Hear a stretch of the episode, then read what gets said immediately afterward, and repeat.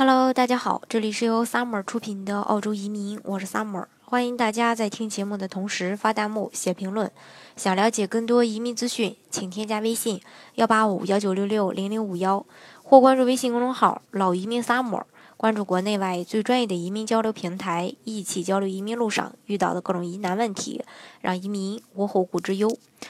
这几年吧，全球移民项目都在涨价，那多个热门的移民国家的投资项目都出现了一个大调价。那相比而言，移民门槛儿，呃，最低投资二十万起的这个澳洲幺八八 A 创业移民呢，更具有优势。但是在这个全球移民政策收紧的大环境下，澳洲创业移民的门槛还能保持多久呢？这个都，呃，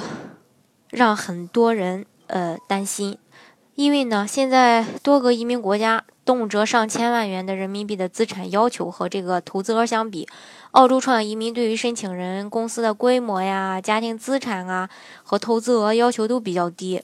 那办理该签证的中小企业主和股东，其公司营业额只要达到五十万澳元，家庭资产达到八十万澳元，投资额最低二十万澳元就可以。那与此同时呢，如果申请人委托专业的这个人士来办理的话，平均六到九个月就可以获得这个签证。之后呢，全家呃一块移民澳大利亚。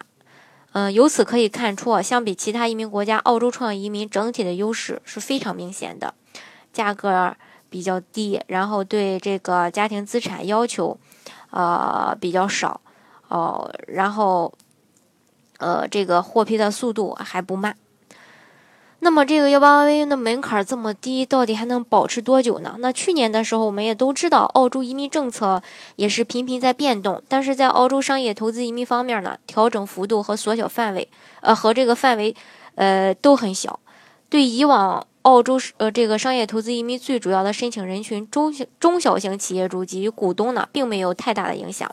之前业界预测幺八八一创业移民或许呢会抬高投资门槛，增加英语要求。等等这些变动，都只是止于这个猜测。移民局呢，并没有真正去实施，也没有说要变证的这个消息。但是，并不意味着不久的将来，创业移民的门槛不会抬高。